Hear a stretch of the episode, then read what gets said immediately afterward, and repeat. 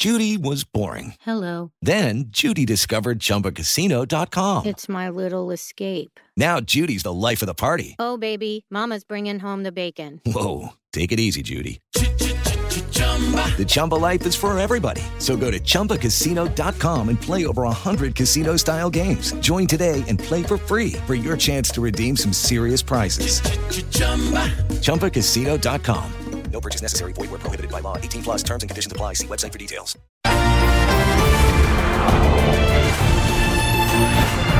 Direto ao ponto.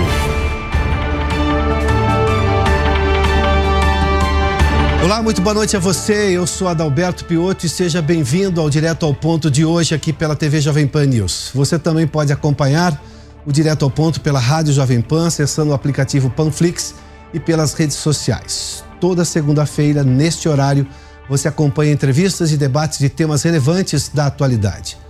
O nosso convidado especial de hoje é o agrônomo, doutor em administração, professor de MBA da Fundação Getúlio Vargas, Francisco Graziano. Chico, seja muito bem-vindo. Obrigado por aceitar nosso convite, viu? Obrigado, Piotr. Vamos direto ao ponto, é isso? Vamos lá. Vamos lá, então.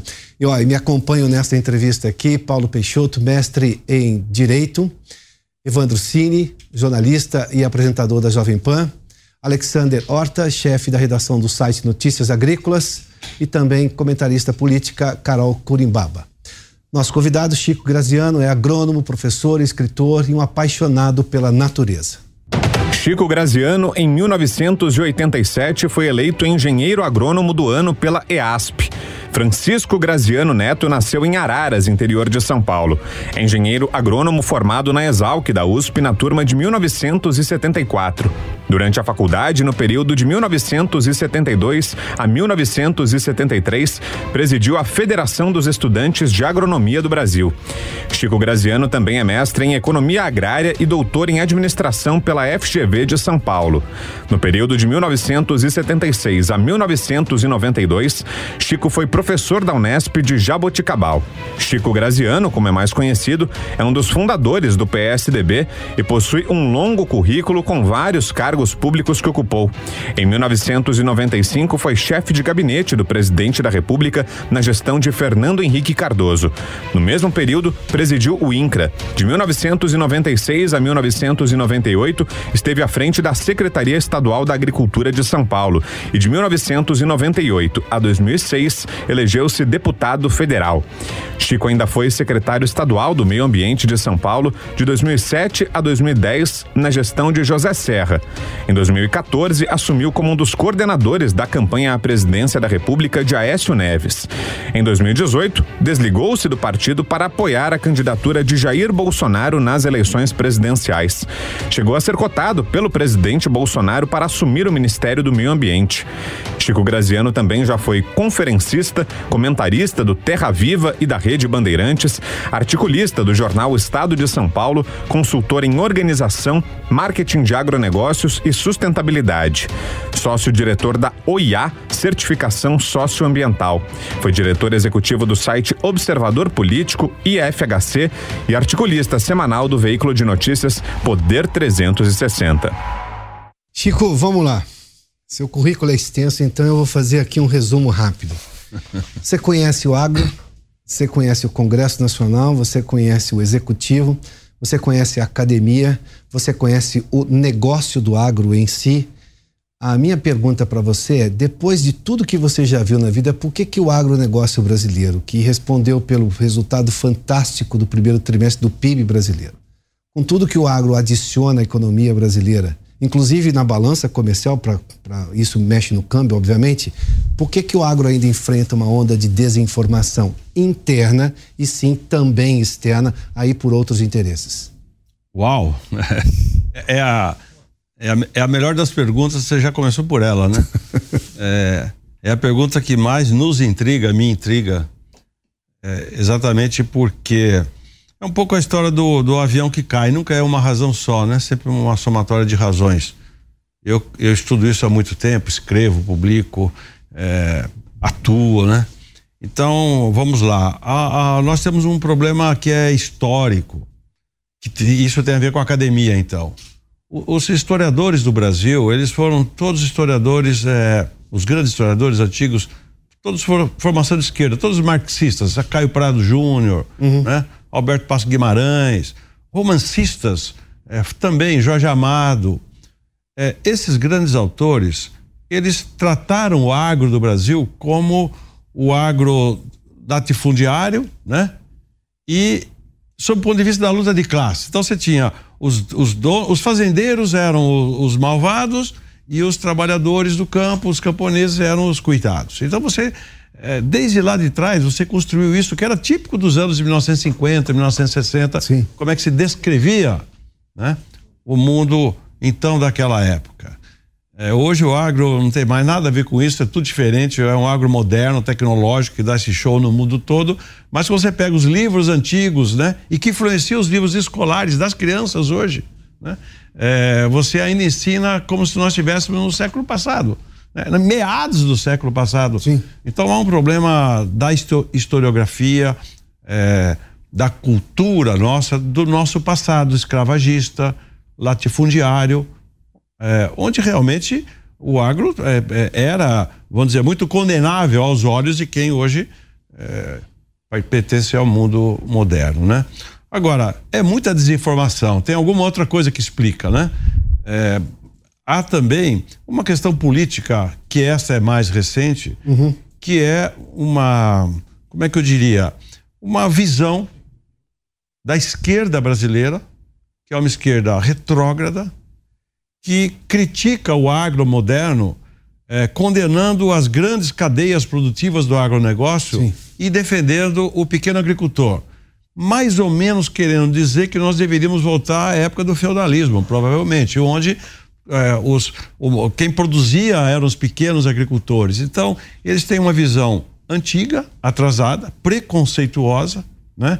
Eh, e como são, se é que são mesmo, né? como se colocam contra o capitalismo no campo, porque na cidade, não sei se fazem isso, acho que nós deveríamos acabar com os complexos agroindustriais, eles, eles, eles falam é, contra o agronegócio, se é agronegócio, é do mal, você tem que ser é, agricultura familiar, etc. E isso é, é uma visão tão atrasada, tão retrógrada, que é conduzido por uma elite da economia é, da sociedade brasileira, uma elite, às vezes eu diria até é a elite da elite, que frequenta restaurantes finos, gosta do slow food, né? É, paga caro por produto orgânico e acha que o mundo poderia viver como eles vivem. Então são pessoas completamente fora da realidade, uhum. mas que são de alguma forma é, agasalhados ou endossados por parte do jornalismo brasileiro e isso vira um problema que você nem sabe de onde vem. É, é uma coisa tão falsa. Que, porque quando você vê os dados sobre alimentação no Brasil, Sim. né? É, preço médio dos alimentos no Brasil, quando você vê os dados objetivos, todos eles são favoráveis à modernização tecnológica que aconteceu no agro. Produtividade, rentabilidade. Até na questão ambiental, o nível de produtividade preserva a floresta. até na questão ambiental. E surpreendentemente, hoje, é, ao contrário do que os economistas clássicos é, diziam, quando eu fiz mestrado, etc., hoje o que, que nós estamos vendo no Brasil? Isto é inédito no mundo. No Brasil, é o agro que está puxando a indústria. É, é por que, que é inédito? Porque a, a, teoria econômica clássica sempre, sempre disse o seguinte: é, com, o, com o desenvolvimento, o agro vai se tornando um setor retardatário e ele é é, ele tem que ser puxado pela cidade. A industrialização é que vai levar os países para frente. Hoje que nós estamos vendo no Brasil, que quem está segurando a economia é o agro, mas também não é aquele agro de antigamente. Não é o ruralismo que está causando isso, são as complexas cadeias produtivas com muita tecnologia, com muita produtividade que está crescendo a participação no PIB. É, é, é assim, é, é, totalmente, absolutamente é surpreendente é, quem trabalha com economia, com economia rural. Dizer, as cadeias produtivas ligadas ao agro, porque não se fala mais o agro fazenda só, né? Cresceram a sua importância no PIB de uma média de 20 para hoje 26%. Como é que pode isso acontecer? Então, isso é algo eh, realmente que ainda está para ser descrito e talvez a, a, a comunicação do próprio agro é, para contar a sua própria história à sociedade uhum. é, não seja bem feito e as pessoas ficam achando que. É. Mas olha, eu vou dizer uma coisa para vocês. Depois da, da pandemia, eu acho que mudou a percepção do Sim. cidadão brasileiro sobre a agricultura e a pecuária do Brasil. Da média do cidadão que da, não inclui média. essa elite. A, a, elite da elite que, que continua falando suas baboseiras, entendeu? Mas quem está lá usufruindo da agricultura e usufruiu durante a pandemia, né? Porque o Brasil cresceu o seu agro durante a pandemia.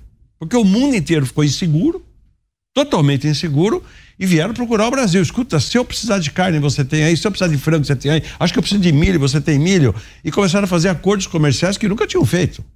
O Brasil fez nos últimos, é, vamos dizer, os últimos quatro anos, fez cerca de 200 novos acordos comerciais. 200! com mais de 80 países, né? Para vender tudo.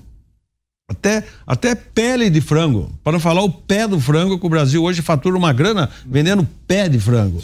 Entendeu? É, não é só para China, não. Então, é, talvez é, é, isso não, não esteja claro em termos assim estatísticos. Mas, sinceramente falando, quando eu ando pela rua, vou no interior, a minha empregada doméstica, ou sei lá, meus, meus amigos, eu, eu vou lá para Araras, minha terra, vou jogar futebol, que até hoje eu jogo futebol ainda. Todo mundo fala bem do agro. Então quem é que não fala bem do agro? Uma elite da elite que acha que leite faz mal, que nós estamos envenenando todo mundo, que um monte de pataquada que não tem um menor eh, não tem o menor. Eh, eu, eu digo, eh, até arrisco dizer, um monte de gente negacionista, isso é negacionismo da moderna tecnologia, que tem respaldo de jornalistas que eu não sei como explicar por quê. Aliás, eu quase que tenho vontade de devolver a pergunta para você, já que é para ir direto ao ponto, por que, que o jornalismo trata o agro tão mal assim? Eu não sei dizer. Você acha que é, é, a questão do exterior influencia também o jornalismo e essa elite? Porque aí tem uma questão comercial, né? Esse acordo europeu é extremamente, é quase impossível de levar a sério. Até porque ele está mexendo em questões de um país que tem um dos maiores, um dos mais severos códigos florestais do mundo, se não o mais severo, e quer impor condições assim, assim não for do jeito que eu quero, não compro de, de vocês.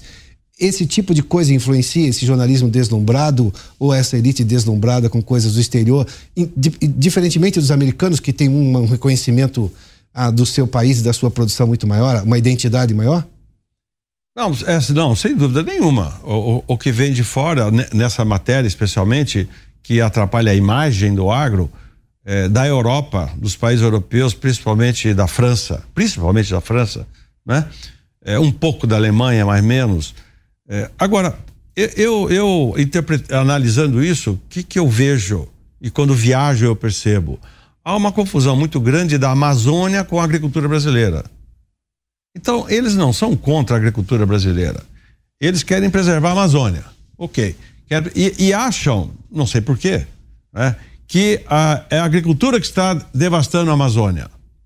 Cá entre nós, tem agricultor fazendo coisa errada na Amazônia mesmo. Entendeu?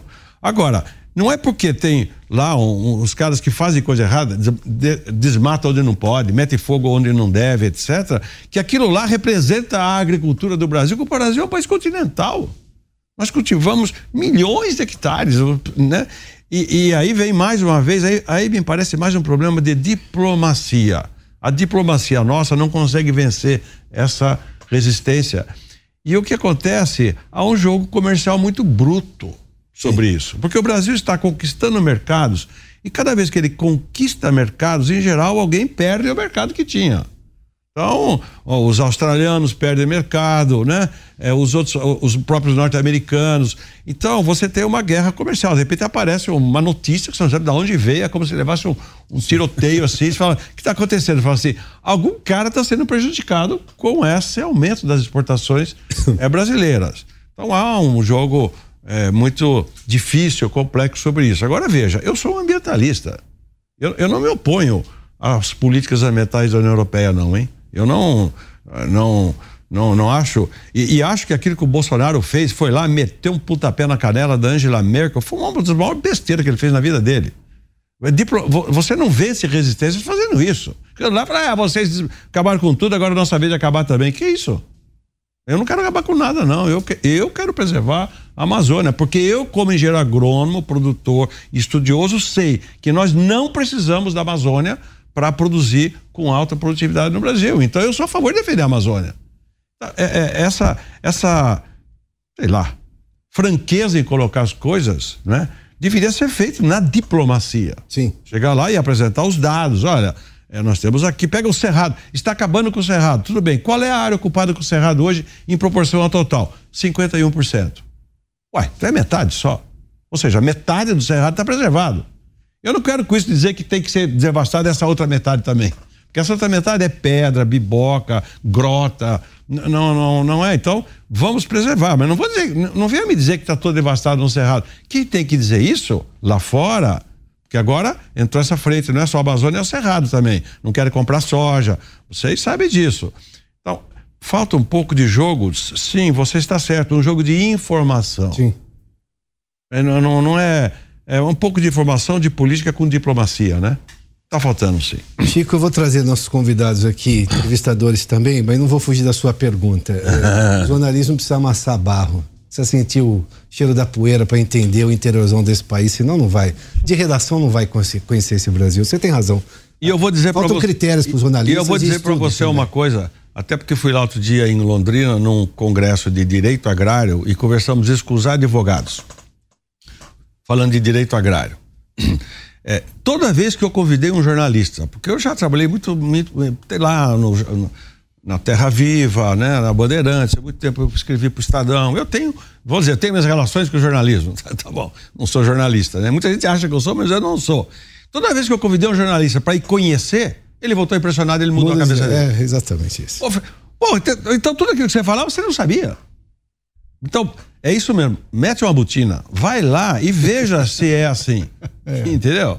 É. A, a, a, técnica de amassar a barra ajuda. É, é boa. É, no sentido concreto e do figurado. É, os dois, é. Os dois, os dois. Carol, por favor.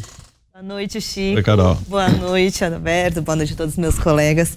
Chico, é um prazer estar aqui com você, te entrevistar novamente, dessa vez presencialmente. É, juntando todos esses temas, a falta de informação, falta de diplomacia e essas questões internacionais, que a gente tem essas regras internacionais que a gente tem que seguir de certa forma, afinal de contas nós exportamos para a Europa. É, as métricas para medição é, de é, emissão de gás carbônico, elas foram essencialmente desenvolvidas pelo mundo europeu. Elas foram desenvolvidas por eles, seguindo as práticas agrícolas, principalmente deles e elas não levam em consideração muitas práticas sustentáveis brasileiras, não levam em consideração é, a, a, parte da, da, da criação de bovinos, carbono neutro. Como que a gente faz para que as nossas práticas sustentáveis no campo sejam é, aceitas e medidas pela Europa sejam aceitas como também práticas de retenção de carbono. É, falta diplomacia, falta união do setor agropecuário. O que está faltando para a gente entrar no jogo e falar nós já somos sustentáveis? O, Carol, é, faltava competência, faltava saber fazer as coisas. Por qual razão? Porque nós ficamos muito tempo refratários a essa agenda. Ah, esse negócio de meio ambiente, eu não quero saber, não me enche o saco, etc, etc, né?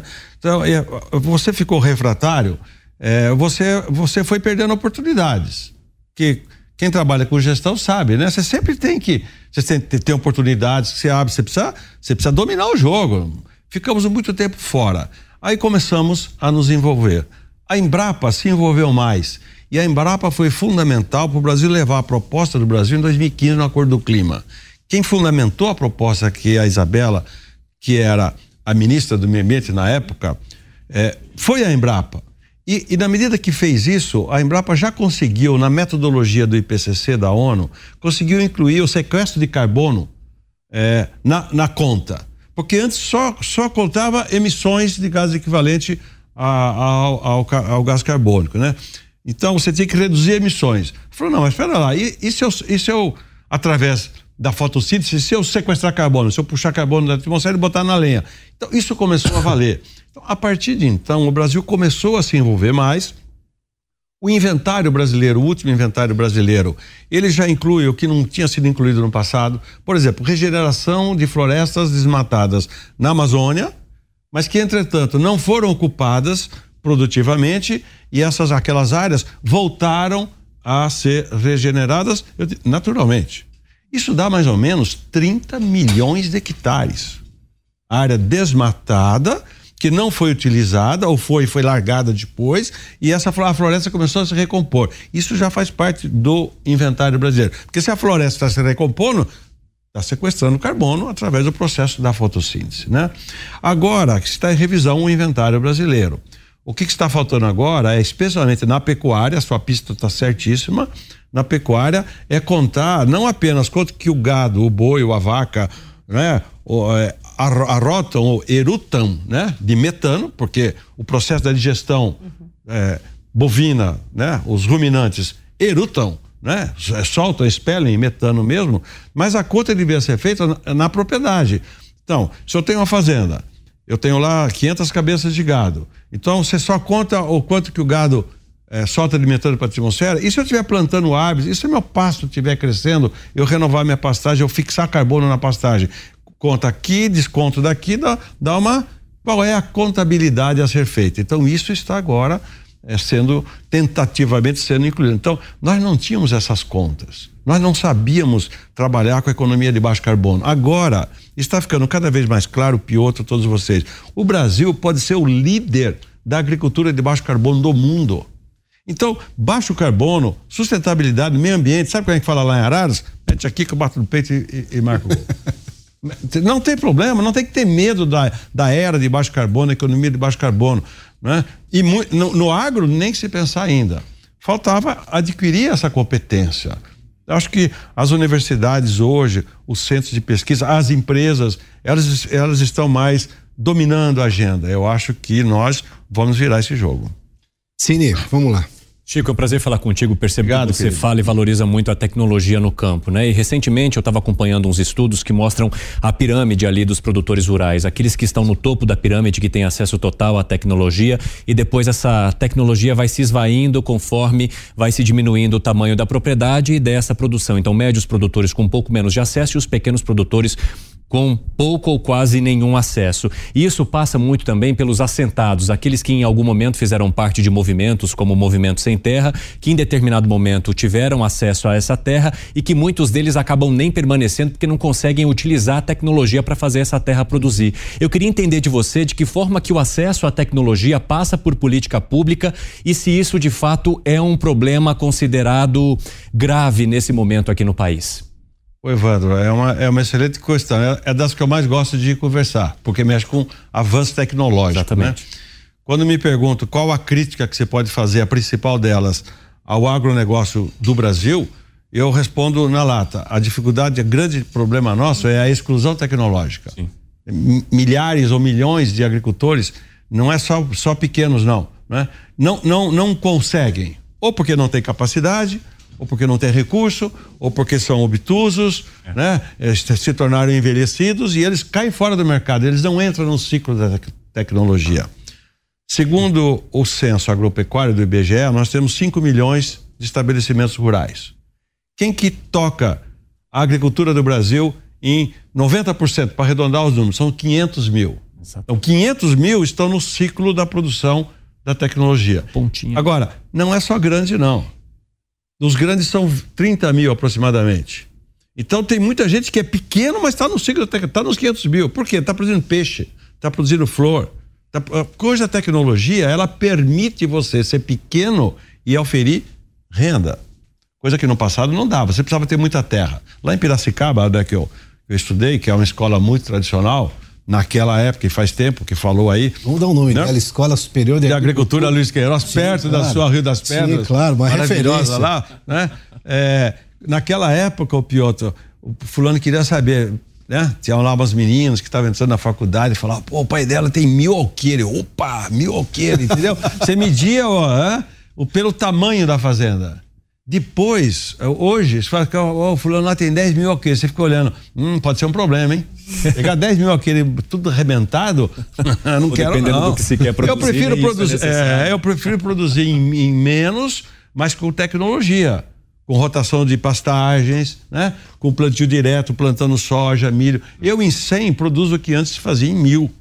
Então, o tamanho da terra não é mais o problema. O problema é exatamente a tecnologia. Como combater a exclusão tecnológica? Ninguém, ninguém de nós sabe ao certo. Nós achávamos, sempre achamos, que era um problema de extensão rural, uhum. que era um problema de assistência técnica. Então, não, você tem que ir lá e você tem que levar a tecnologia. Então, os governos contratavam e contratam agrônomos, zootecnistas, veterinários e vai lá e aquelas casas ensina. da lavoura, não era? Casa, é, é anos, da agricultura. As Isso. casas da agricultura que São Paulo, as ematers no Brasil todo. Uhum. Todo esse sistema, ele ele foi importante naquela época, mas hoje não parece ser mais, ele não funciona em lugar nenhum. As cooperativas hoje são muito mais eficientes em fazer isso. Você pega uma cooperativa como a Cocamar, sediada ali em Maringá, ou você pega a Coamo, lá de Campo Mourão, pegando duas do Paraná. Cada uma delas, eu, eu vou dar o um número aqui arredondado, cada uma delas tem mais ou menos 200 agrônomos para dar assistência técnica aos cooperados. É, é um batalhão de tecnologia de gente né? Então, é, é uma, uma junção da tecnologia com a organização o cooperativismo. Porque o cara sozinho lá, você vai lá, ó, oh, oh, eu sou agrônomo, olha aqui, tem um negócio legal aqui, ô, oh, legal, toma um café, toma uma cachaça, vai embora, não aconteceu nada. Então, a, a, competição no mundo hoje, ela exige mais do que tecnologia. Ou melhor, para a tecnologia dar certo, precisa ter acesso a financiamento, precisa estar organizado, você precisa estar numa turma. Você é. acha que o poder público está seguindo de mão dada com essa necessidade ou não? É, não, não, não. A cidade está lá na frente, ele está correndo atrás, olhando assim. Então, mas o, é, o poder público não sabe o que fazer. E eu, eu, vou responder uma coisa aqui, é, é, é, talvez eu erre no que eu estou já pensando para falar. É, o poder público ele não é mais tão importante como era antes. Uhum. O, o, vem cá, é, Mas isso é fruto de sociedades organizadas. É, então. Isso é positivo. As né? cooperativas. Né? Exatamente, eu falei das cooperativas, não tem nada a ver com o poder público. Quem está fazendo isso são as cooperativas. Sim. É, eu conheço outras experiências que são grupos de agricultores. Você pega, a Carol está aqui, e ela sabe disso mais, mais do que eu.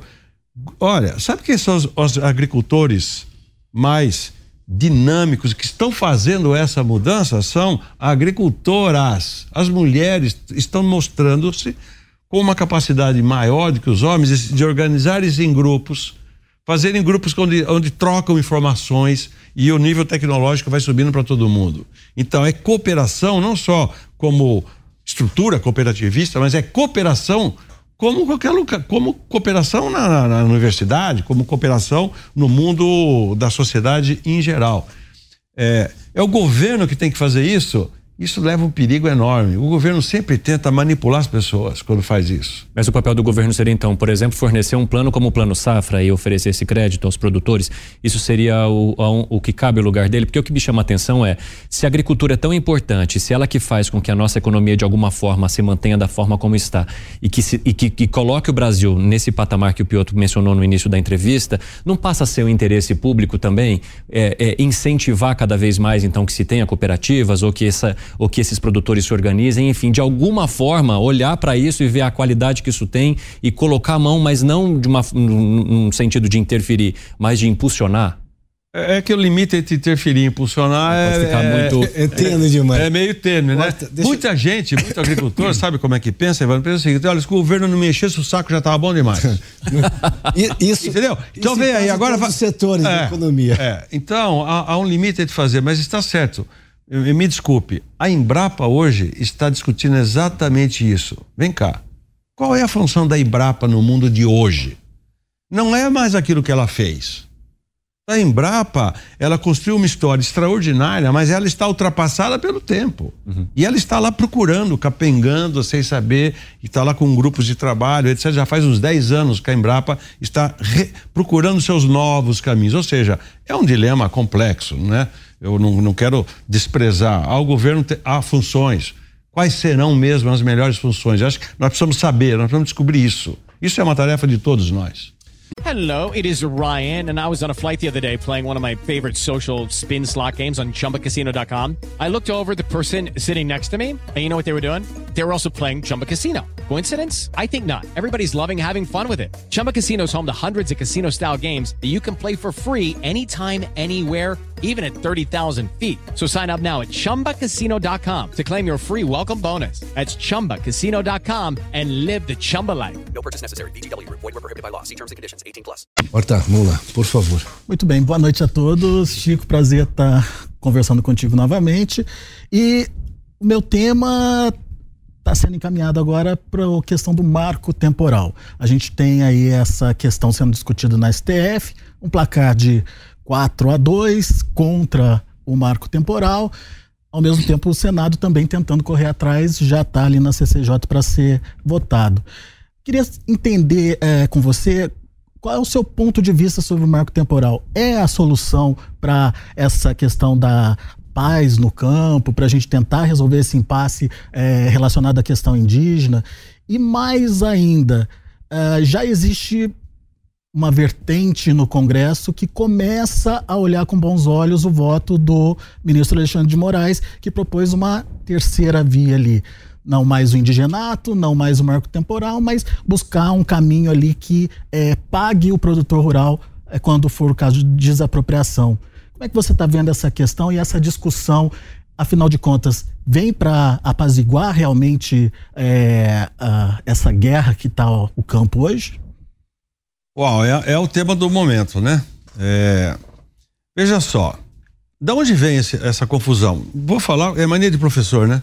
Essa confusão vem porque a Constituição, que é de 88, disse, é, está escrito exatamente o seguinte, né?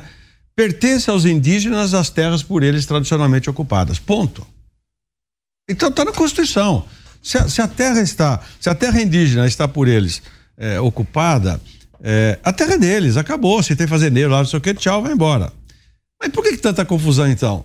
Porque o que aconteceu é que é, o, a FUNAI começou a declarar terras indígenas baseado em pareceres no Mato Grosso do Sul, principalmente, é, é, dizendo que não, lá é uma terra indígena, mas lá não tinha ainda, fazia 50 anos.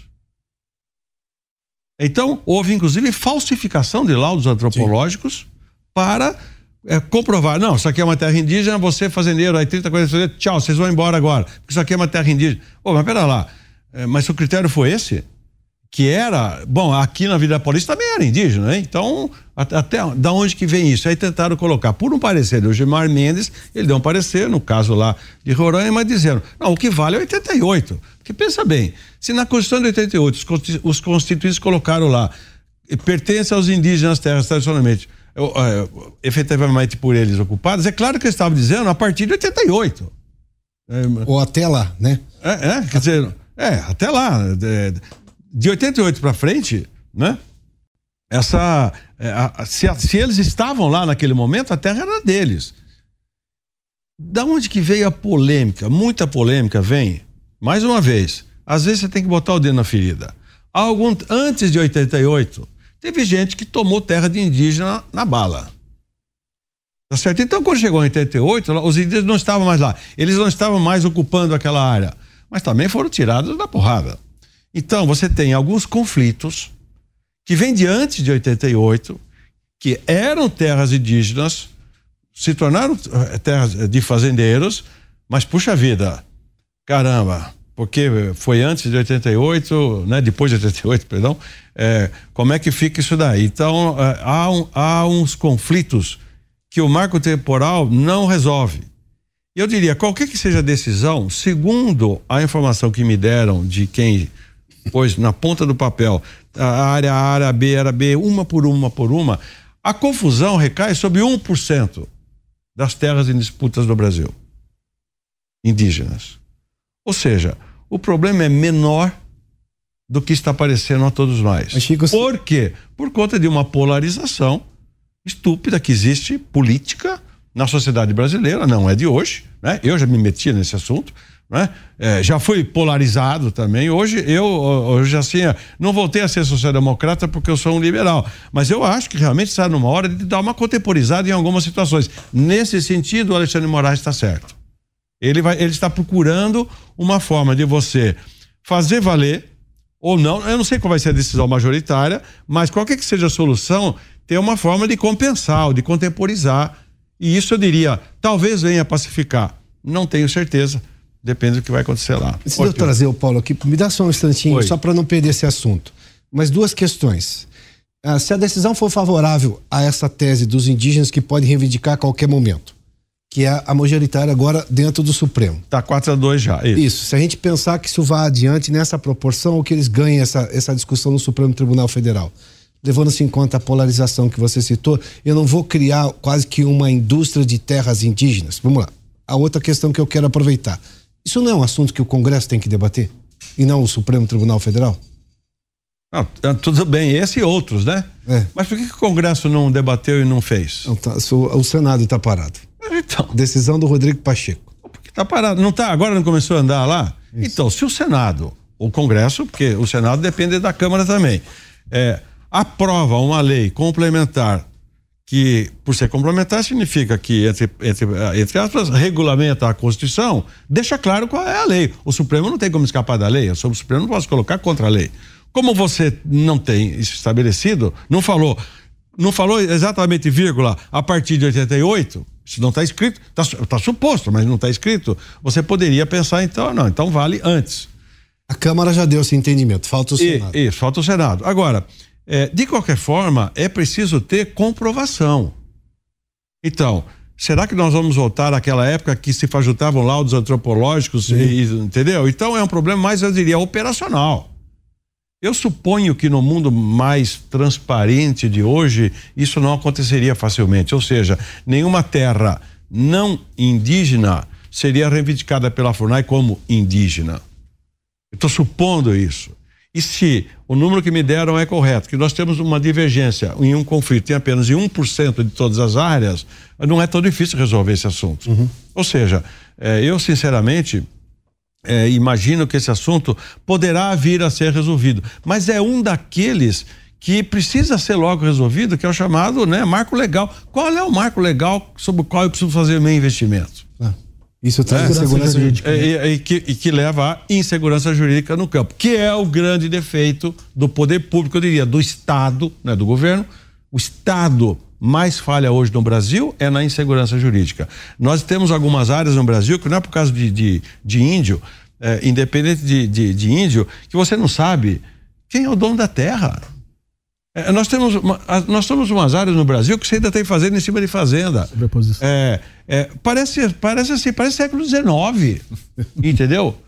É, outro dia eu falei, falei naquele, naquele congresso lá em Londrina de direito jurídico, eu fui aplaudido. Eu fui aplaudido porque eu já fui presidente do INCRA. E eu disse, talvez, se precisar acabar com o INCRA, a gente acaba com o INCRA para resolver isso.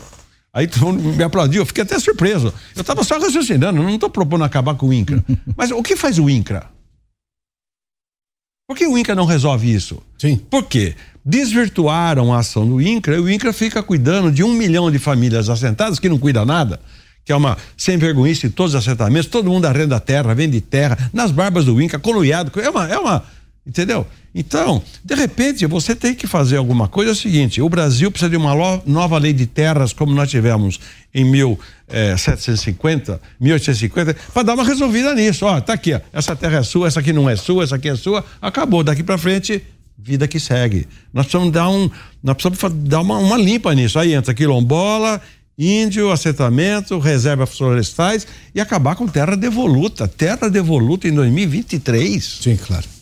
Gente, terra devoluta não é aquele negócio lá de 1800 e alguma coisa, não é isso? Se estudava nos livros de história. Já- A gente sabe Claro, livros de claro, história? claro. Se aprende sobre terra devoluta em Porra, livro de história. Mas ainda tem terra devoluta no Brasil? Gente, na Amazônia, 40% das terras são devolutas. 40%. Ou seja, é terra de ninguém. Se é de ninguém, todo mundo mete a mão. Para falar a verdade, vai derrubar madeira? Paulo, momento da insegurança jurídica chegou agora. Ô, oh, Paulo. Boa noite a todos, boa noite, Chico. Bom, a insegurança jurídica que a gente está vivenciando, acho que é presente em todas as, as decisões, as discussões que a gente tem visto. Mas eu queria perguntar para você, Chico, a respeito da questão ambiental, que a gente tem também vivenciado essa discussão, essa polaridade que tomou conta, né, da, também da questão ambiental. Na sua visão, né, com base em toda essa experiência que você tem, qual que é a dificuldade hoje que a gente vê nessa questão ambiental? Por que de tanta polaridade? É, é, na opinião pública, né? Para os agricultores, você sabe que ontem, antes de ontem, alguém me fez essa pergunta. Não, por que, que os agricultores, etc. Os agricultores não. não você está enganado, os agricultores estão indo muito bem. Sabe, sabe o que acontece hoje de mais interessante? A, a, a evolução tecnológica está resolvendo juntamente a questão da conservação da, da, da propriedade, ambientalmente falando. Porque hoje você tem o plantio direto. Quem não faz plantio direto está fora do tempo. Ara a terra, gradear a terra, dava aquele monte de erosão, custa dinheiro, nem tem, nem tem arado mais hoje para você fazer isso. Sim. Hoje é plantio direto. O plantio direto, ele é conservacionista. Se você entra no ciclo da tecnologia, você está co botando cobertura é, no seu solo, aquele solo está se enriquecendo biologicamente. Aí você vem, a Embrapa desenvolve aí um produto fantástico para melhorar o enraizamento das plantas, você pulveriza lá, você já está com o solo coberto. Então, entendeu? A, a evolução tecnológica rumo à sustentabilidade está acontecendo. Então, é, a resistência é, uma, é, é também uma coisa, vou voltar a dizer, o Brasil é muito grande. A Amazônia representa 50% do Brasil. E a produção que vem da Amazônia, estou falando na Amazônia é bioma, porque aí já é outro problema. Você não sabe desse número. Eu vou te dar porque você é um bom jornalista. é para ir direto ao ponto, né? Muito obrigado, hein? Ó, tô honrado. Ô, ô Piotr, qual a diferença entre a Amazônia legal e o bioma da Amazônia? Sim. A diferença você sabe. O bioma Amazônia são aquelas árvores grandes, etc. É a Amazônia mesmo, é a floresta Sim. amazônica. Mas nós temos no Brasil também a Amazônia Legal. Que chega até o Maranhão, por Amazônia Legal pega o Maranhão, pega o Mato Grosso, não sei o que, tal, tal. E aí você tem Cerrado. Então Rondonópolis, no Mato Grosso, que é Cerrado, está dentro da Amazônia. Uhum. Quando desmatam um cerrado, sai desmatamento da Amazônia. Opa, pera lá, foi do cerrado da Amazônia região. Tá bom, tudo isso você sabe. Agora você não sabe o que eu vou te perguntar. Qual é a diferença entre a floresta amazônica da Amazônia Legal. Eu vou responder, são 100 milhões de hectares. São 100 milhões de, a diferencinha são 100 milhões de hectares. 100 milhões de hectares, qual é a área que o Brasil cultiva hoje, somando tudo? Cana, laranja, café, grãos, tudo. Qual é a área que o Brasil cultiva hoje? 55 milhões de hectares. Então, o Brasil é muito grande. É, sabe, você sabe que os africanos não gostam da história de falar África, eles não se sentem África. Eles são, são dezenas e dezenas de nações. Você fala África, África é um conceito nosso. Eles não têm esse conceito de África. Eu sou, vocês são da África. O hum, que, que é isso? Então, a gente precisa começar a especificar um pouco melhor. Quando você pega 90% da agricultura do Brasil, não tem problema com o mundo da sustentabilidade. Então você tem 10% que tem, que estão lá na fronteira, estão lá, na, perdão, na fronteira, estão lá na franja, onde você está indo fazendo desmatamento. Eu fui dar aula agora em Dourados, no Mato Grosso do Sul. Uhum. É, é desmatamento, os caras falam assim: esse assunto não é importante para nós. Você, já está com é, a ocupação do território consolidada. Você pega São Paulo. São Paulo tinha, nos anos 70, 17% do território coberto com florestas nativas, 17. Hoje é 22. São Paulo, estado, já está fazendo aquilo que a Europa fez há 50 anos. Nós já começamos a recuperar a vegetação, em vez de desmatar. A, a, a página do desmatamento já ficou lá, lá atrás. Agora é recuperação da floresta. Então, quando você pega esses estados do Centro-Sul, né, nós já estamos desse ponto. Não tem esse, esse conflito. Você tem um problema de órgão ambiental, é, tem licença, o pessoal reclama. É normal, mas na indústria é a mesma coisa também. Para conseguir alvará de fazer coisas para cá, pra, também é uma chateação. O poder público no Brasil, ele não, não funciona muito direitinho, né? Mas agora, quando você vai para outras regiões, aí você aí, aí complica. Você vai para o Pará, o negócio do meio ambiente lá pega. O pessoal só fala nisso. Né? Você tá entendendo? Então é diferente. É... Qual Brasil nós estamos falando? Sim. Que é uma observação que o Roberto Rodrigues fez aqui também recentemente. Foi. De que, de que parte que nós estamos falando, pela imensidão do país, a diferença, obviamente, econômica de todas as expectativas. Deixa eu. Eu vou falar de política daqui a pouco. Você falou disso que você era um social-democrata, ou um liberal, mas eu não vou entrar nesse tema ainda. Eu preciso falar de MST com você, especialmente. Está tendo uma CPI sobre o assunto. Essa discussão você conhece muito bem lá de trás. Esse movimento do MST ganhou, digamos, repercussão e posso chamar de popularidade no começo do governo Fernando Henrique, que acabou sendo a agenda do PT que tinha perdido naquele momento a segunda eleição presidencial, a primeira para Collor, depois na primeira eleição do Fernando Henrique. Isso ganhou a simpatia das pessoas, é baseado nisso que toda vez quando alguém vai falar de agrotóxico ou de defensivo agrícola, é a mesma agenda, é o mesmo grupo. Por que, que a gente está discutindo esse assunto e por que, que nós temos evidências que a CPI está trazendo de que as pessoas assentadas, para citar o que o Cine falou e que a gente ouviu aqui, inclusive, ela vai lá, ganha um terreno, além dela ficar aliciada pelo movimento, ela não tem nada de implemento agrícola, nada de tecnologia para fazer desenvolver a terra. Também não tem financiamento, não tem nada. Quer dizer, eu dei a terra, mas dar a terra, isso aí é coisa de 1900 e bolinha. Isso aí. É, nós estamos em 2023. Só dar a terra não vai funcionar, não vai ser. E aí, claro, ele abandona ou fica aliciado pelo movimento. Por que, que essas discussões? Você acha que a CPI conseguiu colocar luz nessa, nessa discussão e vai mudar esse conceito, o debate sobre o MST no país? Perdeu aquele, aquele ar, digamos, de conto de fadas do MST, um movimento que briga pela, pela justiça no campo, enfim, e está se desnudando a, a verdadeira essência do MST? Não, eu, eu, eu achei bacana. A, a CPI, eu tive lá nela um Sim. tempo atrás, né? A CPI mostrou algumas coisas que a opinião pública em geral não conhecia. Vai lá cumprir um papel. É, a, as últimas informações agora é que a CPI vai meio que acabar em pizza, né? Não vai gerar um, um relatório substantivo. Você sabe, sei lá, você vai inclusive ter algum relatório por conta da, da do envolvimento político do sistema de poder dentro da comissão, com os partidos, Isso. aquela meleca geral lá né? Mas ela teve uma função de mostrar essas coisas que muita gente não sabe, né? É, o MST não domina todos os assentamentos. O MST domina, é, arredondando, 40% dos assentamentos. Aí sim o MST domina. Isso que é grande, 40%. É, que é, em termos de, de, de famílias, perto de 400 mil famílias que vivem em projetos de assentamento que foram organizadas as invasões via MST. O MST domina aonde eles invadiram. Mas existem muitos assentamentos que foram uh, organizados, desapropriadas áreas, etc., que não, não, não, teve, não teve invasão. Foi uma coisa, vamos dizer, mais planejada, mais civilizada. Em geral, isso funciona melhor. Sim.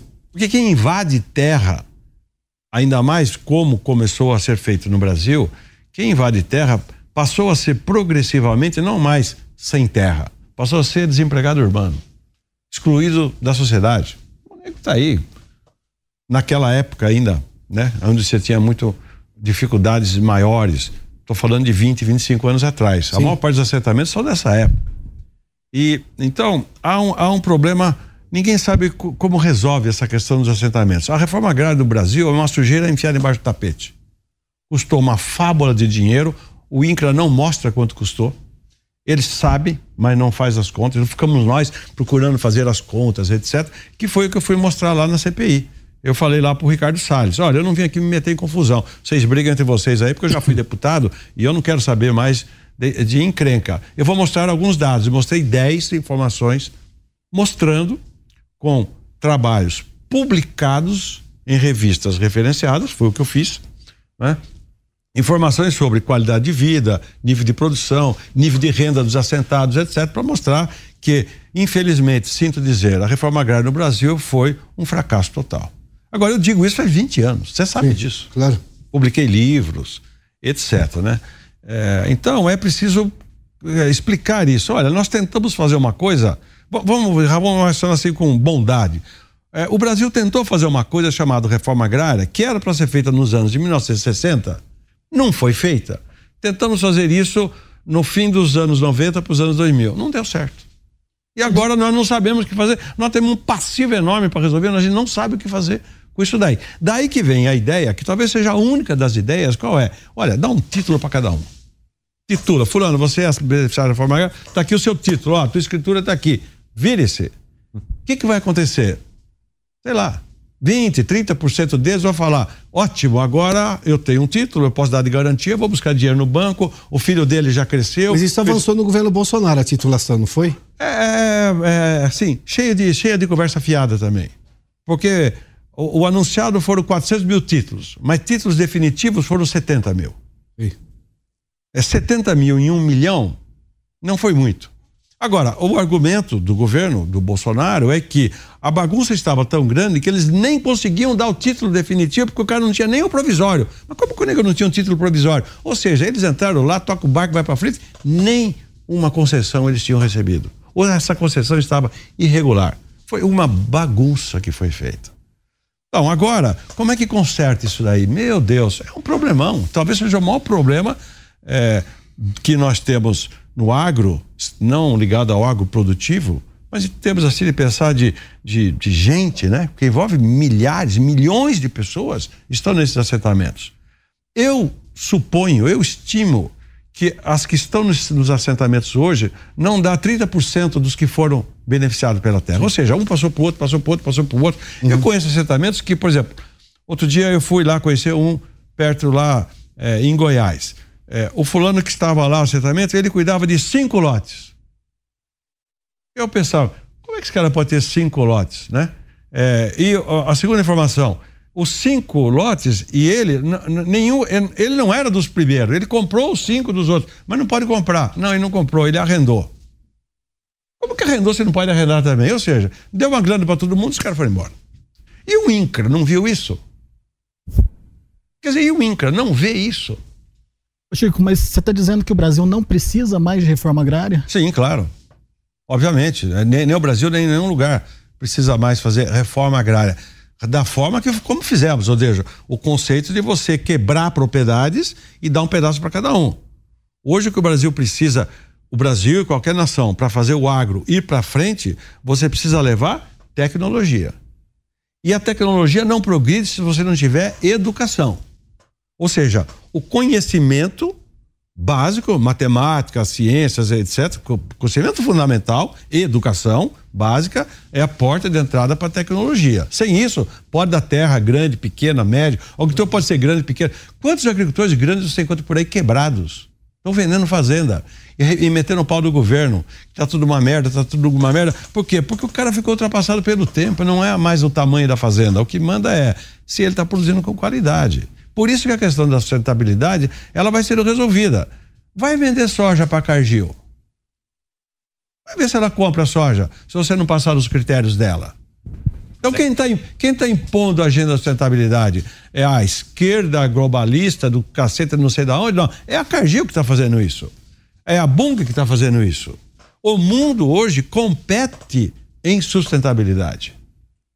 É, então, isso é completamente diferente para nós. Uhum essa produção de tecnologia, é, seria oriunda da onde? Do próprio Estado que teria que dar um incentivar? Deus, que não, que Estado, que Estado. ao Estado, as tarefas básicas. E no caso de, de, ciência e tecnologia, há uma baita discussão. No mundo de hoje, em termos de ciência e tecnologia, o que cabe ao Estado fazer? Vale para a Embrapa, mas vale também para para outros, outras áreas, né? É, porque de primeiro o Estado fazia tudo. O Estado produzia sementes, Sim. Eu, quando fui secretário de Agricultura aqui no Mário Covas, é, o, o, pessoal da área de sementes estava chateado e estava ficando para trás. E, e, e, eu fui lá, dei uma conversa, escuta, mas, mas vem cá, vamos, vamos, fecha a porta ali. A gente precisa produzir semente? Mas é que em 1940, se o governo não produzir semente, quem o faria? Uhum. Então, essa transição de um país que precisava fazer siderúrgica nacional, produzir sementes, investir em pesquisa básica, tudo isso. Hoje, mas hoje nós estamos lá na frente. Quais são as funções também em ciência e tecnologia, né? Isso, isso. O, o debate está preso no século XX, muita coisa está presa no é, século XX. É, veja né? só, nós estamos perdendo muito tempo no Brasil discutindo bobagens, fruto dessa imbecilidade que virou a política, e não estamos discutindo o projeto de país. Ele, ele, ele será possível de unir muito mais gente do que se pensa. Se você começar a discutir sem preconceito, e falar, escuta, é o seguinte, nós estamos em 2023. O que nós fazemos com esses problemas, né?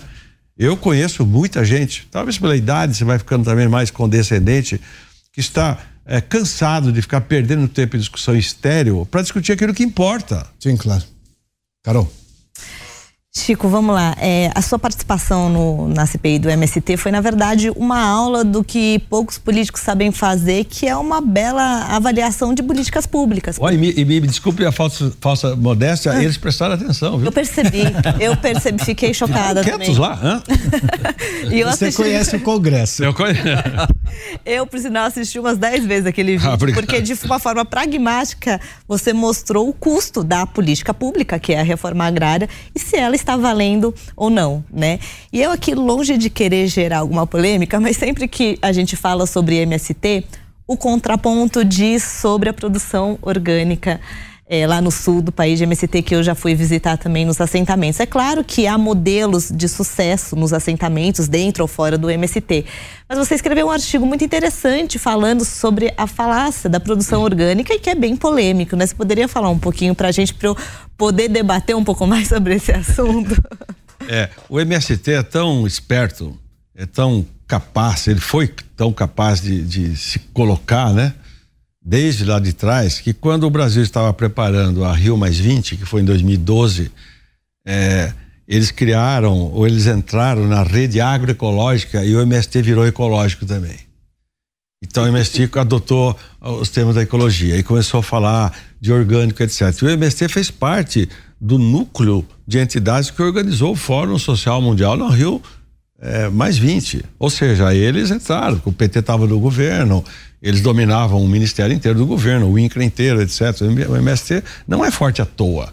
Eles ficaram muito tempo é, recebendo muitas verbas, muitas verbas, muito dinheiro em convênios disso, convênios daquilo, para fazer estudos, para levar a educação para assentamento. Então se criaram centenas de pequenas é, empresas de assistência técnica, todas ligadas ao núcleo é, do, do MST. Então eles ficaram muito fortes muito grande. Criaram a história do arroz orgânico. Quando, quando essa agora mudou o governo, eles voltaram a falar, agora vai voltar o arroz orgânico, etc. Eu escrevi sobre isso, você está falando. Eu fui dar uma estudada, peguei lá minhas fontes, né? Como se eu jornalista fosse. Não sou, mas tenho fontes também, né? Sim. É, técnicas, né? Dentro do INCRA, dentro, o pessoal da Embrapa, a curriola de agrônomo existe também, né? E eu fui descobrir que era uma farsa. É. O arroz é orgânico, nem isso é certeza. Porque a certificadora é uma certificadora internacional que repassava, em, em certo sentido, é, é, meio que o serviço para a cooperativa do MST. É, e aí eu queria saber, mas afinal, quantos caras fazem isso daí? O resultado da, da conta é o seguinte: existe talvez 17 a 20 produtores de arroz que são arrendatários de lotes do MST que são, esses são os produtores, porque viram nisso uma, uma jogada boa de mercado. Tudo funcionou bem para o MST porque a Conab comprava o produto. Entendeu? Então é o seguinte, você topa, vamos falar lá com o pessoal lá de Campinas, vamos fazer um projeto, nós vamos fazer tudo bonitinho, só que esse negócio é, custa caro, porque dá, dá muito dinheiro, não, mas a gente vende para o governo. Vende para o governo, a Conab comprava. Comprava era uma beleza. Comprava sem licitação, sem nada, para distribuir para necessitados. As compras públicas que funcionaram durante os governos do PT eram desse tipo. Você compra para dar para quem está acampado, para velhinhos, é, para é, é, quilombolas, para índios que são é, populações ou pessoas que estão carentes, situação de risco, etc. Então, a Conab começou a comprar muito de ir direcionando para essas populações. Muito bem. Para quem estava recebendo, eu acho legal. Só está recebendo. Só que estava bancando um projeto ineficiente. Quando o Temer assumiu, desmontou tudo isso daí, quem fez, quem desmontou essa máquina toda foi o Eliseu Padilha, gaúcho, que era o braço direito do Temer. Sim né? que desmontou essa, essa infinidade de convênios que descontelado que alimentava a rede é, de internet, alimentava a rede MST. Isso aí era. Bom, todo mundo sabe disso. É, aí a Conab parou de comprar. O arroz orgânico, puf, caiu. Do MST. Volt, vai voltar agora de novo. Vai voltar por quê? Porque vai ser bancado por nós. E aí começaram a mostrar, né, a, a, a turma do MBL, eu gosto deles, hein? É, foi lá, ó, arroz, quanto é que custa aqui? Pô, é o triplo do preço do arroz comum. Então, quem compra o arroz ecológico, orgânico do MST? É a elite da elite. Que gosta de comer arroz orgânico do MST. Que sensacional, não? É porque o povo come o arroz que o agricultor produz. E pode comer que não tem defensivo, não tem agrotóxico, não tem nada. Quem prova? A Anvisa. A Anvisa faz análise e não encontra. Então, essa, essa é a realidade. Cine. Chico, eu queria aproveitar justamente nesse ponto que você tocou da Companhia Nacional de Abastecimento. Opa. E com a, a produção recorde que a gente tem no Brasil nos últimos anos, principalmente de grãos, o abastecimento se tornou uma demanda e um problema para muitos produtores, né? Porque a gente tem uma produção muito grande e uma, uma, uma possibilidade é, de, de armazenagem muito inferior ao que a gente produz e o custo é elevado ainda. Como é que você vê essa questão voltado para o produtor que precisa pagar por isso? E é, essa questão do armazenamento gerou também, principalmente com o retorno do governo Lula, a, a, discussão em torno do fortalecimento da Companhia Nacional de Abastecimento. Eu queria entender em ambos, ambos os lados, tanto no setor privado quanto com a possibilidade de fortalecimento da Conab, como é que você enxerga a questão da armazenagem aqui no país? Bom, eu vou começar pela segunda questão. O governo realmente logo começou a falar de fortalecer é. a Conab, mas levou a Conab para o Ministério da Reforma Agrária. Fortalecer em que sentido? Ou seja, né? Para fazer cambalacho de compra de, de, de, é, de alimentos, etc. Entendeu? Até que eu falei para olha, em tese, o poder público comprar alimentos para distribuir para populações carentes, em tese, isso faz parte de política de qualquer país. Nós só precisamos saber se vai comprar direito, se vai fazer edital, se vai ter licitação, se vai pagar o preço justo. Você vai ter você, transparência. Você vai ter transparência, se vai bancar os caras, né? Então a Conab é para lá. O governo não está pensando em fortalecer a Conab por outra razão que não seja essa. Uhum. Então, Conab. A questão da armazenagem, ela é, é um pouco. É, é, assim, é o problema, porque o Brasil aumentou, aumentou muito a safra, mas ela é, é um problema, no meu ponto de vista, um pouco menor do que parece. por quê? Porque hoje você não precisa fazer armazéns. Hoje você armazena em bags. Então você tem hoje tecnologias muito mais simples e flexíveis que é, os países em geral usam, Argentina usa, etc., é, que é muito mais barato do que você fazer aqueles enormes, aqueles armazéns. Que conforme for, pode daqui 20, 30 anos ficarem ociosos também, porque você não sabe, a safra vai andando, etc. Então, construir armazém, eventualmente, você está lá, a fronteira nossa está indo para o Piauí. O Piauí não tem capacidade de armazenagem. Mas as empresas que foram para lá, posso garantir para você, eles armazenam. Uhum. Né? Porque quem toca a agricultura em Balsas, no Maranhão, nas, nas áreas lá do Matopiba. Matopiba. Né? Matopiba. É, são grandes empresas ligadas ao agronegócio que já chegaram junto com a armazenagem. Então o governo vai fazer armazém público? Não.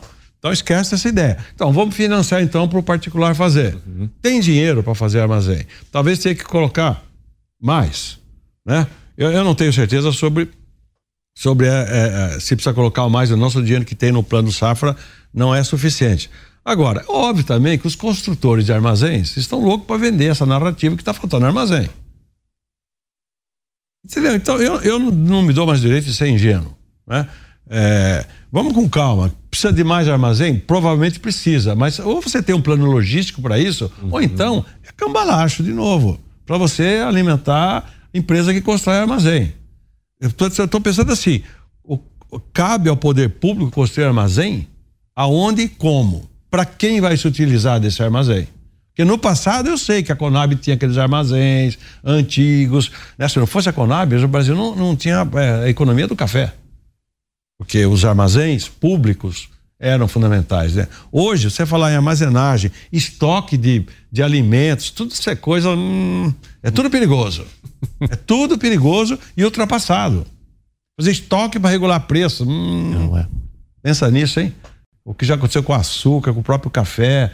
Então, nós não podemos pensar as teses do passado no presente. Eu não sou especialista em armazenagem. Eu sei que algumas regiões, porque se expandiram muito, falta. Mas eu agora, eu desci em Campo Grande e fui de carro para dar aulas em Dourados. Uhum. São duzentos e poucos quilômetros. Desceram de Campo Grande para o sul. Eu nunca vi tanto armazém. É. Sabe de quem os armazéns? Da Cevale, conhece? É do Paraná. Da Coamo. Do Paraná. Eu também. Hã? Eu vi seis cooperativas da, do Paraná dominam a região de Maracaju para baixo ali de Dourados. Influência forte eu, do Paraná. Ó, cai o queixo. Tá entendendo? cai o queixo. Esses caras são, eles são muito fortes. Eles, eles, eles, fazem muita estratégia, eles trabalham com muito com logística. Por isso que essas cooperativas são maravilhosas. Né? O quanto isso depende do governo? Esse é meu ponto.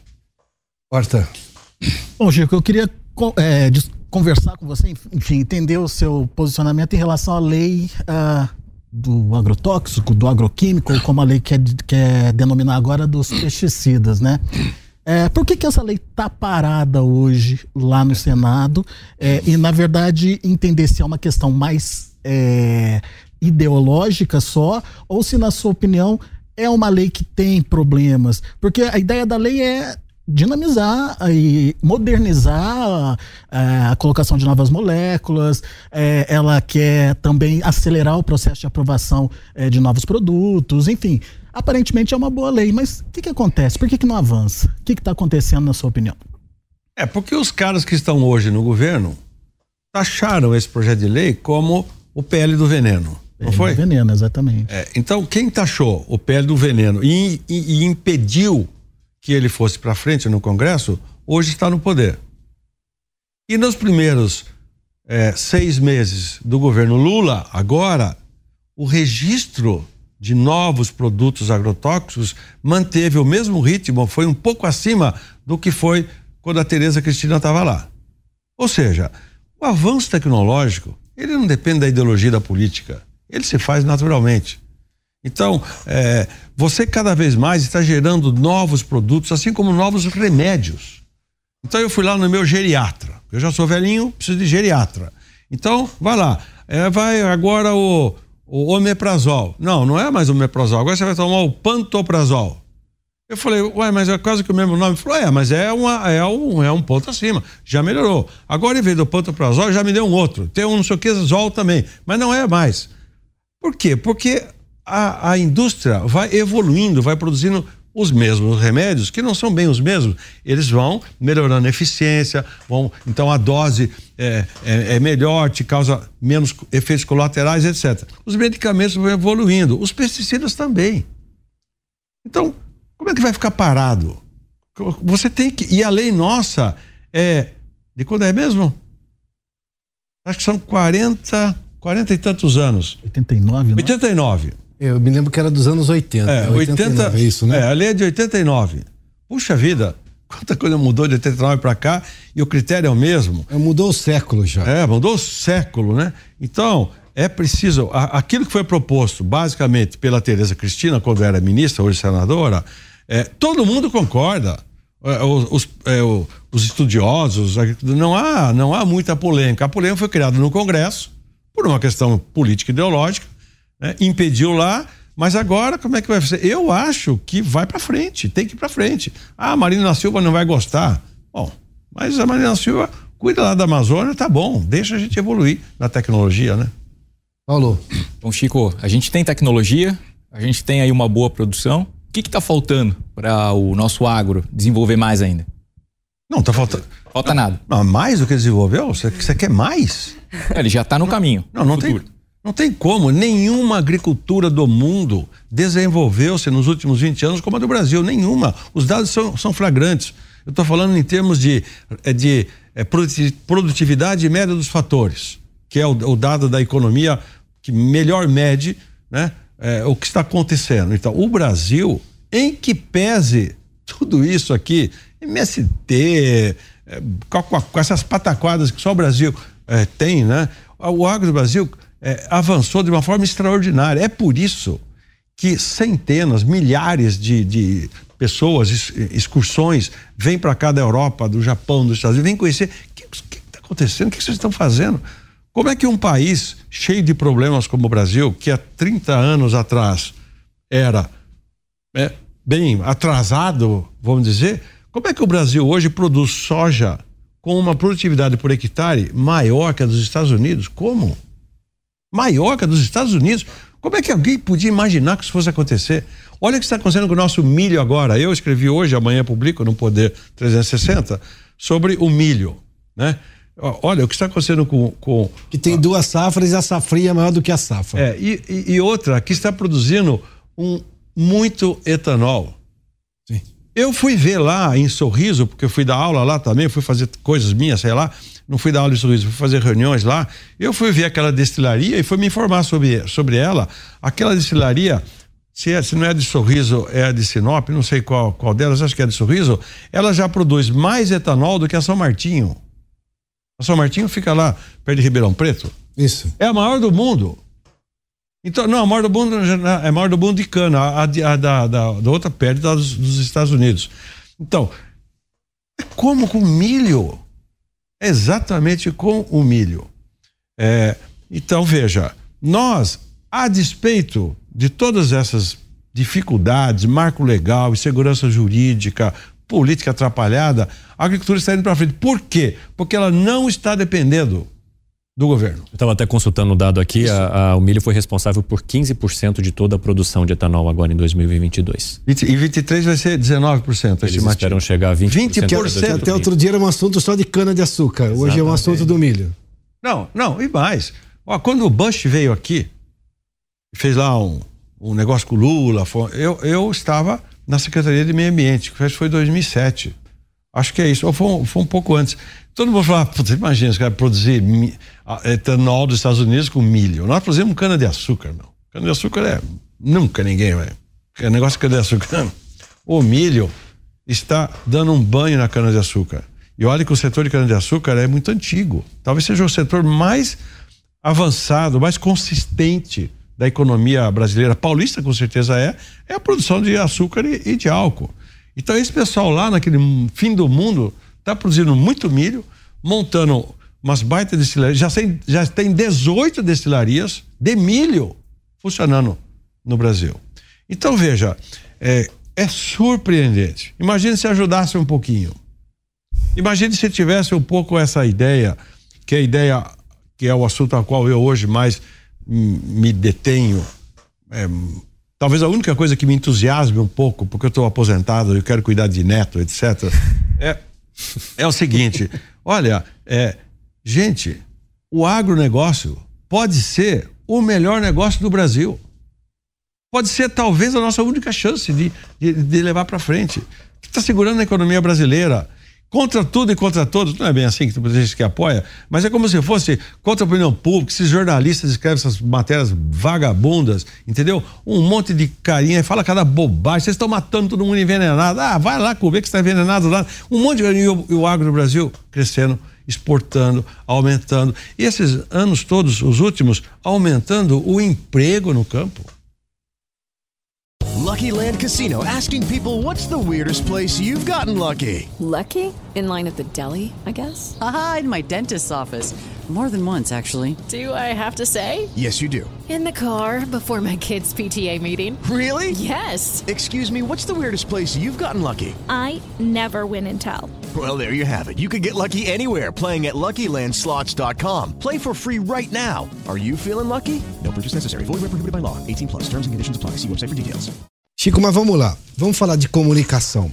Ah, de comunicação. Nós temos, nós temos óbvio, os, os fatos são relevantes, é, é, é, muito fácil, são eloquentes o que o agronegócio representa, não só do ponto de vista de economia, de inovação tecnológica, de vanguarda tecnológica, de capacidade de alimentar o mundo, bom, tudo isso é. Mas vai lá uma cantora famosa, publica no Twitter dela que tem, sei lá, quantos milhões de seguidores, e aí ela arrasta um monte de jovens que talvez não tenha recebido esse tipo de informação Quando que você acha que o agronegócio precisa começar a falar com esses jovens também? Porque vai, eu vou usar aqui um clichê, são o futuro do Brasil. Mas tomara que sejam bem informados. Do jeito que parece, não estão bem informados. Isso não é importante, esse tipo de trabalho nessas redes sociais para falar. Tem muitas jovens fazendo, jovem agricultor. Já estão fazendo isso. Já estão fazendo. Mas é, é, é importante esse tipo de coisa? Você acha, apesar dos fatos serem relevantes e serem eloquentes? Não, eu sim, eu acho. Eu acho que se tivesse mais Caróis, umas, umas 200 como a Carol. Um pouco Carol mais, um pouco mais, um muito. pouco mais. É, tem, tem muita gente e, e, e, e muitas meninas, mulheres, é, fazendo esse trabalho, que elas são mais é, despertas, os homens são mais Fernanda, como é o nome daquela é. moça que tem um canal de YouTube que ela fala toda hora, que pode ser nossa convidada aqui? Camila, Camila, Camila, Camila Teles. Teles. Camila Teles, isso. Eu já, é, a Camila, a Camila é uma, são várias, ela é sensacional e é, é jovem, é bonita, então fala a linguagem dos jovens, etc. Né? Então, não, eu, eu acho que precisa, eu, eu não sei qual seria a solução. É, eu não acredito, assim, ah, nós precisamos de um grande plano de comunicação. Eu não acredito nisso. Tá. Como eu atuo em rede social, no Twitter especialmente, no, no LinkedIn, no Instagram, é, é, eu acho que o, que o que o que andou faltando nesse tempo todo é cada um de nós do agro contar a sua história na sua rede. Sim. Então, talvez nós ficássemos, tivéssemos ficado esse período todo um pouco, sei lá, distraídos quanto a isso, porque. É, ou na defensiva. Ou na defensiva. É, pois é uma coisa, eu sempre reclamei disso. Nunca as grandes empresas de defensivos químicos é, contrapuseram informações contra o uso e contra as matérias erradas do setor. Eles nunca fizeram. Nunca. Sabe por quê? Nós não se mete nisso. Porque as vendas deles não dependem de o, o mercado deles é no como é que chama? É no mano a mano. Sim, claro. Eles, eles não fazem propaganda em televisão, não fazem nada disso. Então a imagem está ruim, mas estão vendendo do mesmo jeito. Foram omissos eu estou falando da Bayer, da BASF, da Singenta, de todas essas enormes, na época da Monsanto, ficaram tudo caladinha, ganhando dinheiro e não se meteram. E a imagem da agricultura indo lá para baixo por conta deles. Ah, investiram no programa de reciclagem de embalagens de, agrotóxicos, que é um case do Brasil, por conta de uma lei é, que eu, modesta parte, ajudei a, a ir para frente lá no Congresso e no governo. Então, algumas ações, sim. Mas houve realmente um um desleixo geral, aí pega essas artistas, como você fala, agora pegou lá um, outro dia agora um artista chama Márcio, não sei da, Garcia, não sei quem, Márcio eu não Garcia. conheço esse mundo, eu não, vejo televisão. É, Márcio Garcia. Então fez lá um vídeo, deve ter faturado um, uma graninha ali, normal, para Mercy for Animals dizendo, ó, para de beber leite, leite faz, olha, olha as vacas e bota aquelas vacas tudo morrendo, os as tetas da vaca sangrando e diz, ó, não bebe leite, olha a coitadinha da vaca, não sei o que, isso que você fica olhando aqui, fala, que filha da mãe, o cara tem a coragem de fazer isso, como se aquilo lá representasse o setor, o setor inteiro. e como se fosse legal dizer pro povo, não beba leite. Como não bebe leite? Leite é o melhor alimento. Como? Aí vem outro e fala assim: leite é do bezerro, não é do ser humano. Eu fico, às vezes, sabe o que eu fico pensando no meu pai? Meu pai faleceu cedo, com 56 anos.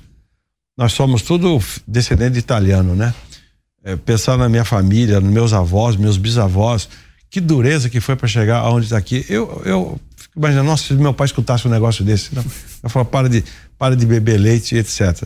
Aí, o que aconteceu? Alguém descobriu, isso nós estamos em 2026, 23, descobriu o mesmo ator aí em 2019 fazendo uma propaganda do sucrilho lá, não sei o que, dizendo, ó, oh, põe leite, ficou uma delícia. Ah, filha da mãe, então você bebia leite. Mas você acha ah, que. É uma, você é acha uma, que a população, hipocrisia. Você acha que a população cai nessa história? Cai nada. É, porque Tem coisa melhor que tomar leite. Eu tenho para mim que a inteligência do espectador é gigantesca, sempre foi. Mas então, para de comer carne. Que para de comer carne? Você acha que agora que o cara tá. Agora eu digo de 10 anos para cá, 20 anos. Né? Do plano real para cá. O nível do plano real para cá. É, aí o consumo de proteína. O consumo de proteína subiu. O frango custava o quilo, acho Olha, que Exatamente. Disso, é. Exatamente. Agora você vai falar para ele não para, para de comer, né? Não, lembra quando falava para de comer ovo, ovo faz mal? Ovo é o melhor alimento que existe. É, né? Se a pessoa tivesse ovo e leite no mundo, quantas milhões de crianças teriam falecido desnutridas? Uhum. É. E ainda milhões ainda falecem desnutridas pelo mundo. Se tivesse chegado um ovo e um leite, um copo de leite, provavelmente você teria é, sobrevivido. Então, há, há esses ataques de imagem. Agora, por outro lado, a Carol conhece uma pesquisa, acho que o Alexandre também, é, que foi feita pela Associação Brasileira de Marketing Rural, lá do, do Ricardo Nicodemos, onde uma pesquisa de percepção de opinião pública, a imagem da opinião pública sobre o agro não é desse jeito, não. No fundo, você tinha riscos de imagem em aproximadamente 30% do público é, consultado, mas foi uma pesquisa bem feita. É, de cada 10, 7 aprovam o agronegócio, 3 tem restrições. Tem restrições. E dos quais 5%, quer dizer, 5 em cada 100 é, tem uma imagem negativa do agro. 5%. Então. Está concentrado nos jovens também. É, e nos jovens. Não, muito bem. É. Acho que tem que saber disso, né? Tem que tratar disso. Mas eu acho que o jogo é da rede social, não é de campanha, de publicidade, nada disso. É, é um conjunto de ações como a que nós estamos fazendo aqui, né? Temos só 10 minutos, é isso? Agora são. Tá bom, então, temos 10 minutos. Vamos lá. Rapidamente, eu preciso falar de política com você. Uhum. Você foi um social-democrata. Fui. Trabalhou no governo Fernando Henrique Cardoso, a imagem da social-democracia brasileira. Hoje você é um liberal. Como é que você vê tudo que está acontecendo no Brasil? Desde eu vou pegar o Itamar, porque acho que ali teve uma ruptura muito clara, né? Você pegou, tinha um governo Collor cheio de problemas, teve o impeachment, o Itamar veio foi o que ele que pavimentou essa segunda fase da redemocratização brasileira, porque o Collor já tinha sido eleito por voto direto, mas depois veio Fernando Henrique, duas eleições no primeiro turno, Lula, enfim, e agora essa volta. É, tivemos nesse ínterim também o presidente Temer com outro impeachment e que retomou a economia naquele momento que vinha de um problema gigantesco no governo Dilma Rousseff. Depois quatro anos do governo Bolsonaro que aí colocou esse liberalismo muito mais claro hoje na economia brasileira. Mas voltamos agora com Lula. Como é que você vê essa miscelânea brasileira? Uma miscelânea. não queria te dar, não queria te dar o, o, o substantivo, é. ah, me, me, me, me trair dessa é, é uma, uma, miscelânea, uma coisa meio, é, meio, meio maluco, meio fora do tempo, né? O, o... É um retrocesso o Lula estar tá no poder de novo? Bom, notoriamente, né? É um retrocesso. Como é que pode? Como é que a gente imaginava isso, né? Mas enfim, é... Porque ele tem ideias dos anos, dos anos é... 90 ainda, dos anos 80 até. O duro é que ele ganhou a eleição, entendeu? E obviamente eu não, não desacredito em sistema eleitoral, nada disso. Ganhou a eleição mesmo, né?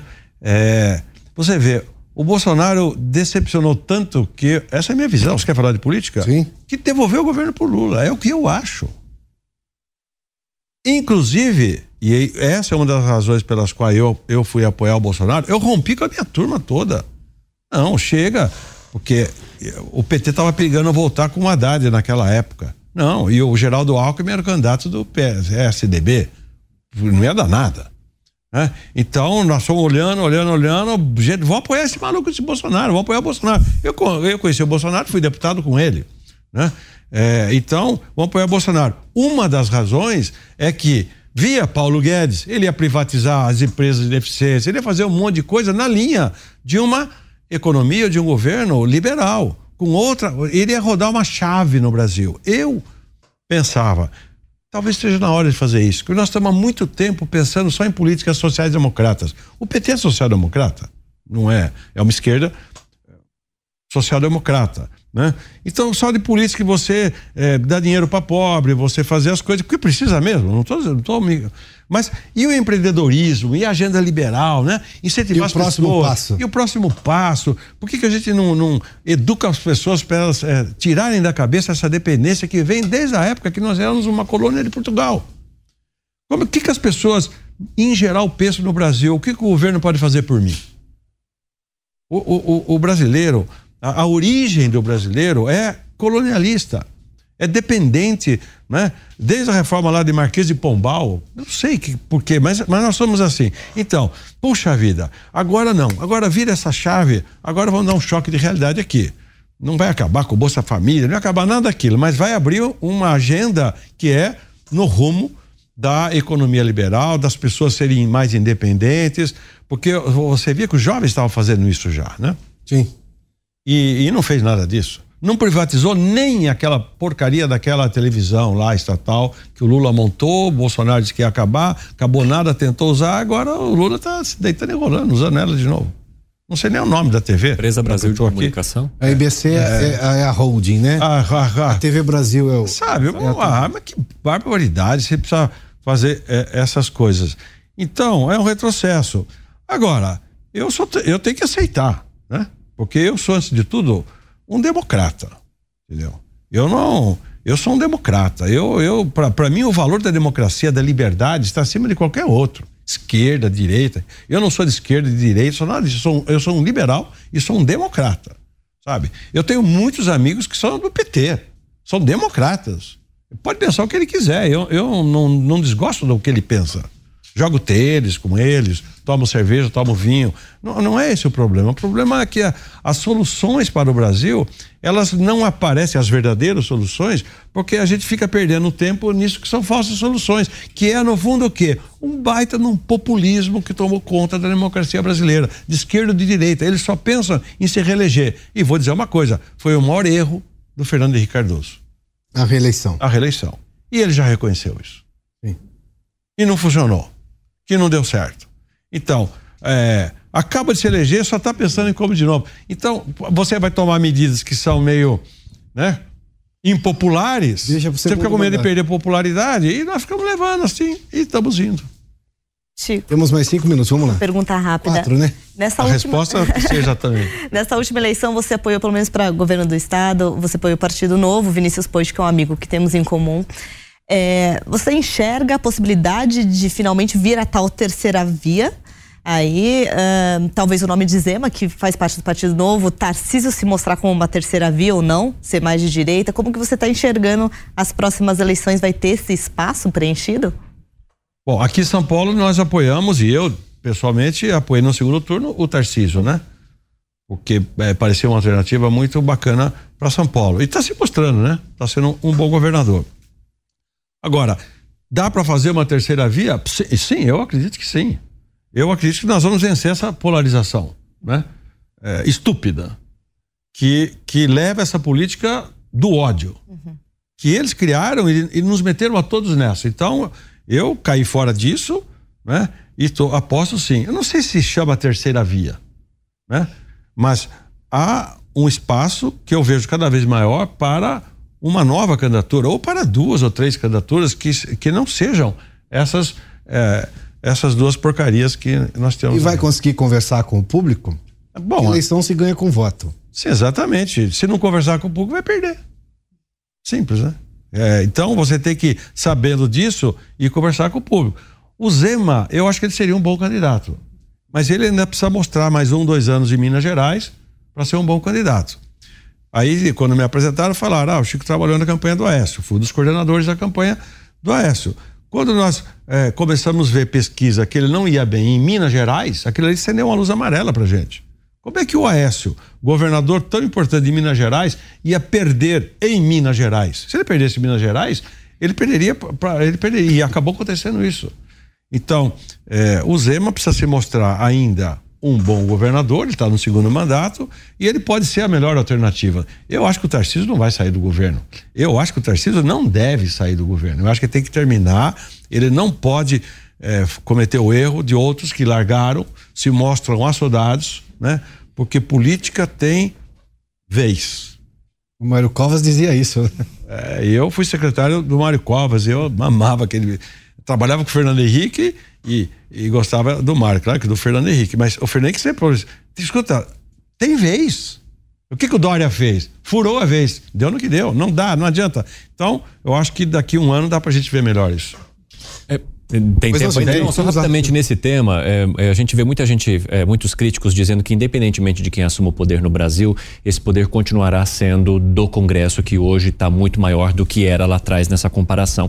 De que forma que você enxerga essa composição do Congresso, tomando realmente posse disso, independentemente da pessoa que assuma, sendo de direita, de esquerda ou uma pessoa de centro, de uma terceira via. A gente tem visto agora, por exemplo, um do governo do PT prestes a ampliar ainda mais o seu número de ministérios para poder satisfazer algumas vontades e conseguir, de alguma forma, fazer os seus projetos andarem ali.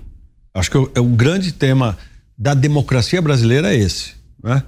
É, nós precisamos entender o que fazer com o Congresso, da forma como ele é, e saber se o Supremo Tribunal Federal vai ser uma corte jurídica.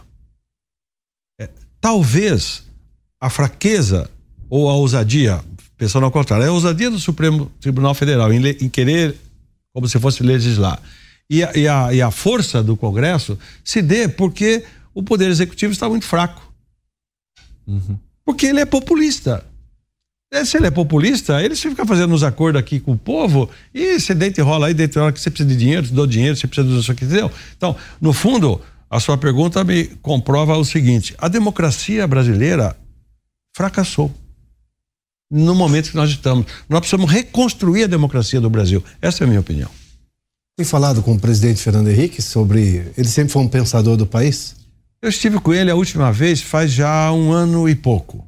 Quando estive a última vez com ele, né? Outro dia fizemos um almoço aí dos fernandistas lá no Le Casserole e ele apareceu lá.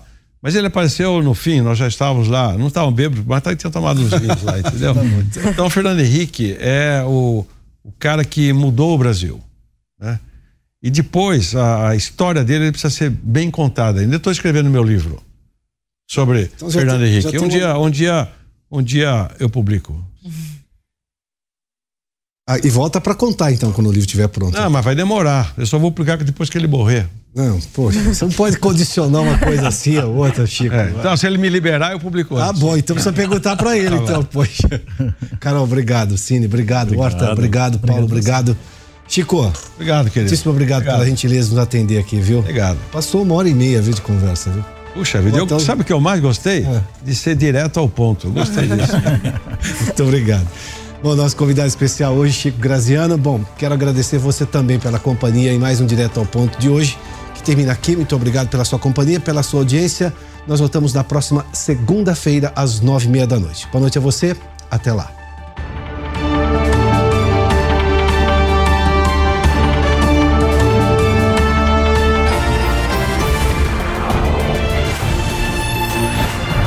Direto ao ponto.